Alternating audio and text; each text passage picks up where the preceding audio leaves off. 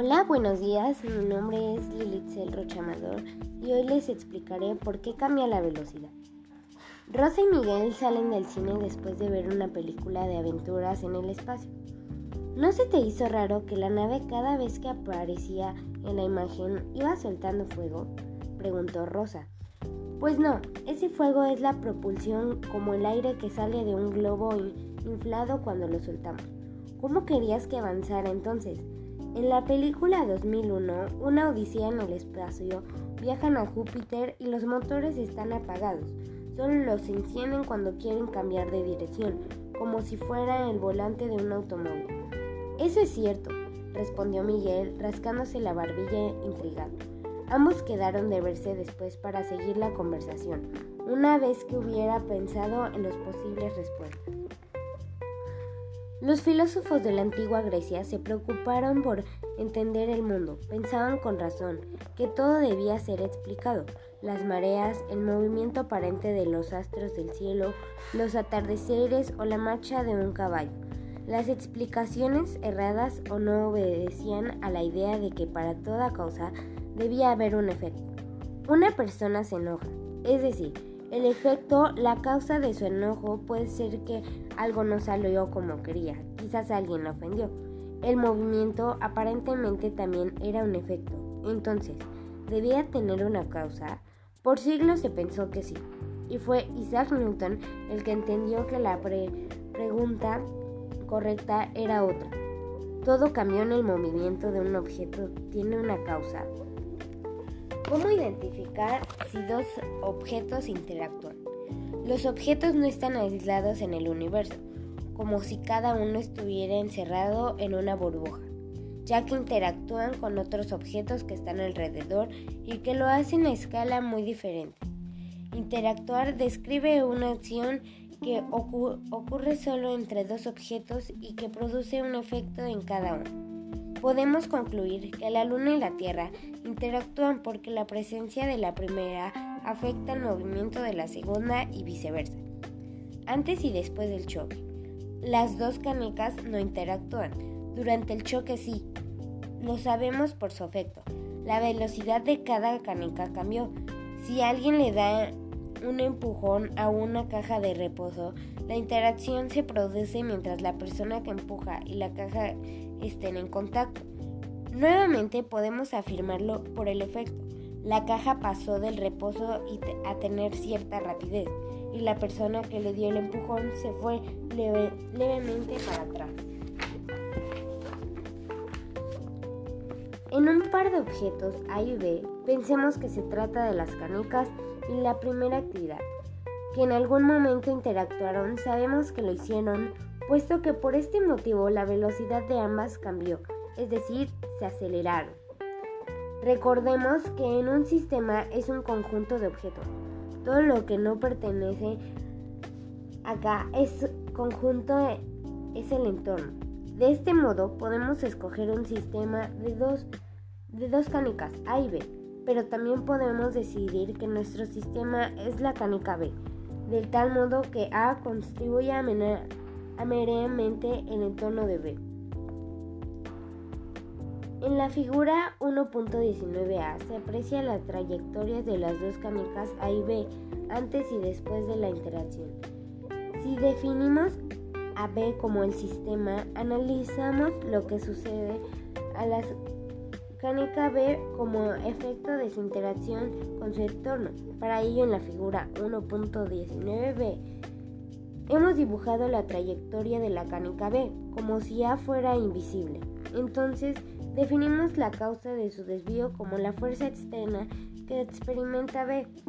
La fuerza se produce solamente cuando alguna de las canicas interactúa con la otra, por la que es incorrecto afirmar que el objeto tiene fuerza lo que es el origen de muchas confusiones.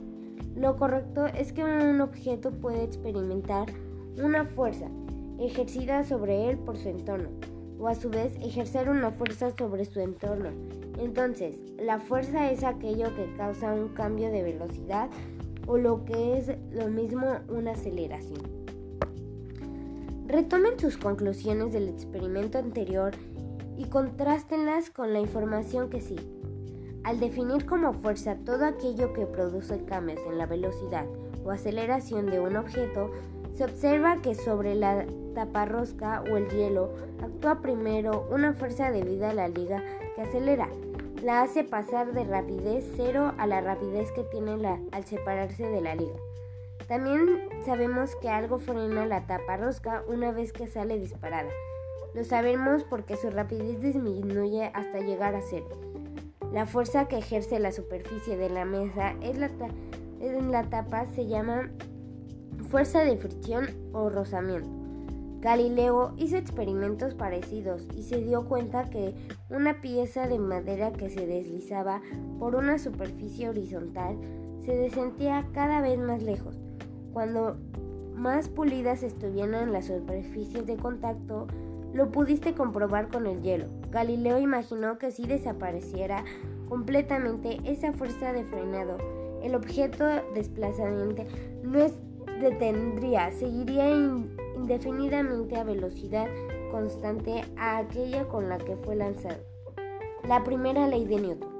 Isaac Newton retomó este comportamiento de la naturaleza y lo sintetizó en su primera ley, que afirma que un objeto permanecerá en movimiento rectilíneo, uniforme a menos que sobre él actúe una fuerza externa diferente de cero. Como ya señaló, el movimiento rectilíneo uniforme incluye el caso que la velocidad sea cero, es decir, el reposo. La siguiente actividad te permitirá conocer las consecuencias de la primera ley de Newton. La primera ley de Newton permite determinar si hay fuerza que actúe sobre un objeto con solo analizar su movimiento, si este es un rectilíneo uniforme o el objeto esté en reposo. Entonces, la fuerza externa que actúa sobre él es cero o dicho del otro modo, no hay una fuerza externa neta. Enseguida veremos que sobre un objeto pueden actuar muchas fuerzas a la vez y en ciertos casos cancelarse.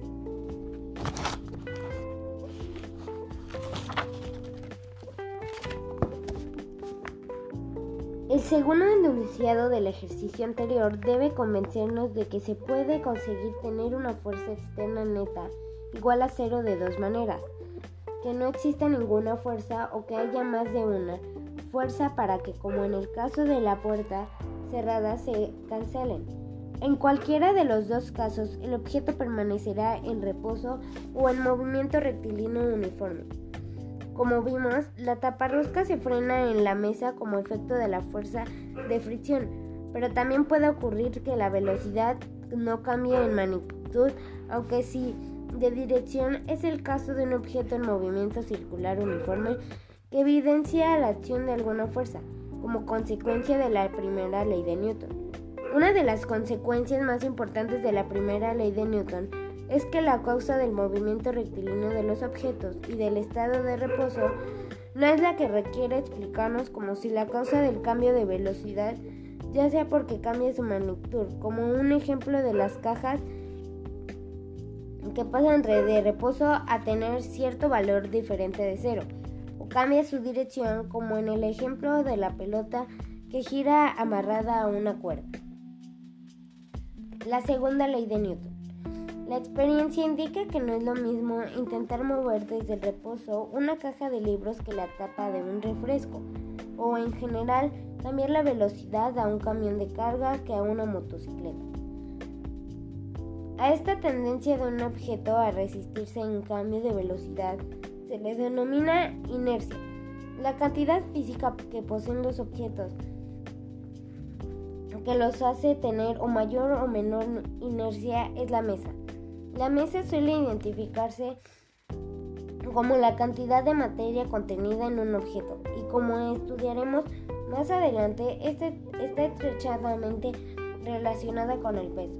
Es una cantidad escalar y en, el, y en él se mide en kilogramos. El resultado de los experimentos como el de la taparrosca es que, por cierto, el valor de, de mesa a mayor fuerza aplicada como con los estiramos de la liga cada vez mayores. Se produce mayor aceleración A la vez pudiste comprobar que la misma fuerza aplicada a dos objetos de masa diferente les produce una aceleración diferente. A mayor masa, menor aceleración y viceversa. Es decir, la aceleración que una fuerza produce sobre un cuerpo de cierta masa es directamente proporcional a la fuerza aplicada inversamente proporcional a la masa del cuerpo. También es importante considerar en dirección de la aceleración resultante. Si empujamos una puerta para abrirla, se va a acelerar en la dirección del empujón. Se comprueba que la aceleración causada por una fuerza tiene la misma dirección de esta última. Lo mismo ocurre con la liga y la taparrosca. Al estirar la primera se ejercía sobre la segunda una fuerza que lo produjo una aceleración en la misma dirección. Estas dos observaciones se resumen en que si sabemos que la aceleración es una cantidad física que tiene magnitud y dirección, es un vector, la fuerza proporcional a, ella también debe tener magnitud y dirección. La fuerza es pues también un vector. La segunda ley de Newton afirma que si una fuerza resultante actúa sobre un objeto de cierta masa, el efecto que producirá es de acelerar el cuerpo en la misma dirección que la fuerza. La magnitud de la aceleración es directamente proporcional a la magnitud de la fuerza e inversamente proporcional a la masa del objeto. Y se expresa matemáticamente como A igual a fuerza sobre M. O despejado la fuerza, las letras negritas denotan vectores recordando que se trata de cantidades vectoriales. En esta ecuación se define de manera precisa la cantidad y fuerza de la relación con la aceleración que produce en un cuerpo de masa m. La unidad de fuerza en el Sistema Internacional de Estados Unidos es el Newton, definida a partir de la segunda ley de Newton, lo que experimentalmente se traduce como la fuerza necesaria para acelerar un cuerpo de un kilogramo de masa en un valor de de 1 metro sobre segundos cuadrados, el hecho de que la fuerza sea una cantidad física con magnitud y dirección nos permite representarla gráficamente como una flecha, al igual que la velocidad y la aceleración, cuyo tamaño indica la magnitud de la fuerza y que apunta hacia la dirección en que se ejerce. El objeto se representa como un punto y sobre él traza la flecha. ¿Qué ocurre cuando sobre un objeto actúa más de una fuerza de manera simultánea, como el caso de la puerta cerrada. En este caso, vimos que sobre la puerta actuaban dos fuerzas, y por más que empujaremos, era imposible abrirla. Ya vimos en el mismo ejemplo de la puerta que las fuerzas de algún modo se cancelaban. Veremos que, en general, las fuerzas se superponen de tal manera que se cancelan de ciertas condiciones. De esta superposición o suma de fuerzas se obtiene la fuerza resultante o fuerza hasta que actúa sobre el objeto. Cuando las fuerzas actúan sobre las mismas en dirección, se coloca una flecha detrás de la otra, y la flecha resultante tendrá su origen en el origen de la primera y su, y su punta de la punta de la segunda.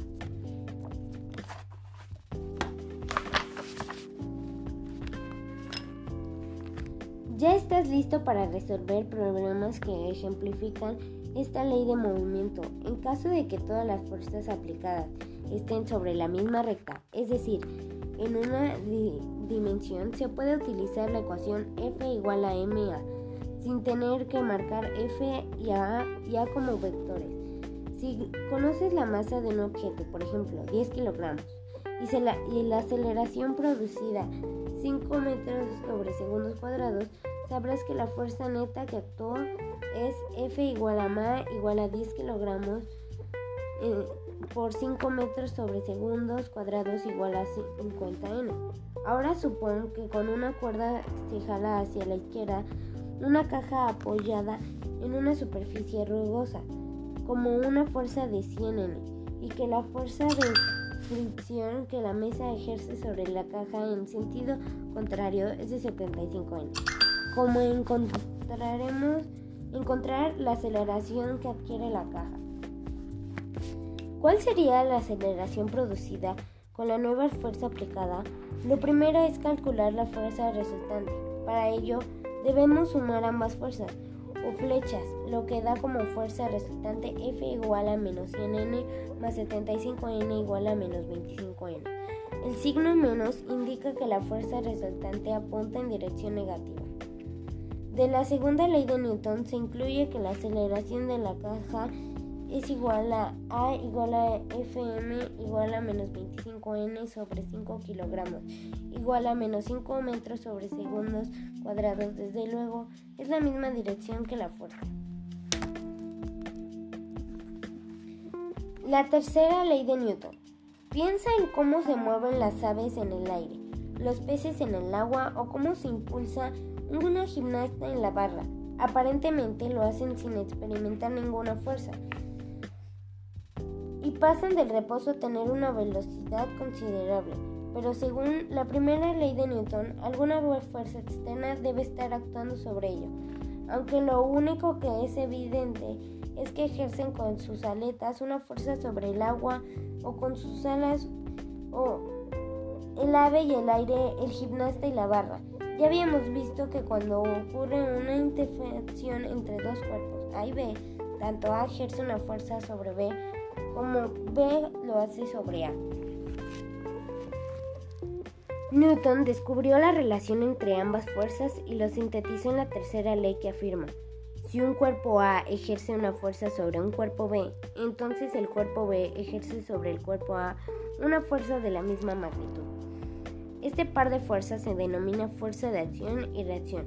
Debemos notar que si bien para cada de dos cuerpos interacción hay dos fuerzas, un mismo cuerpo puede interactuar con muchos otros y en cada interacción habrá un nuevo par de figuras.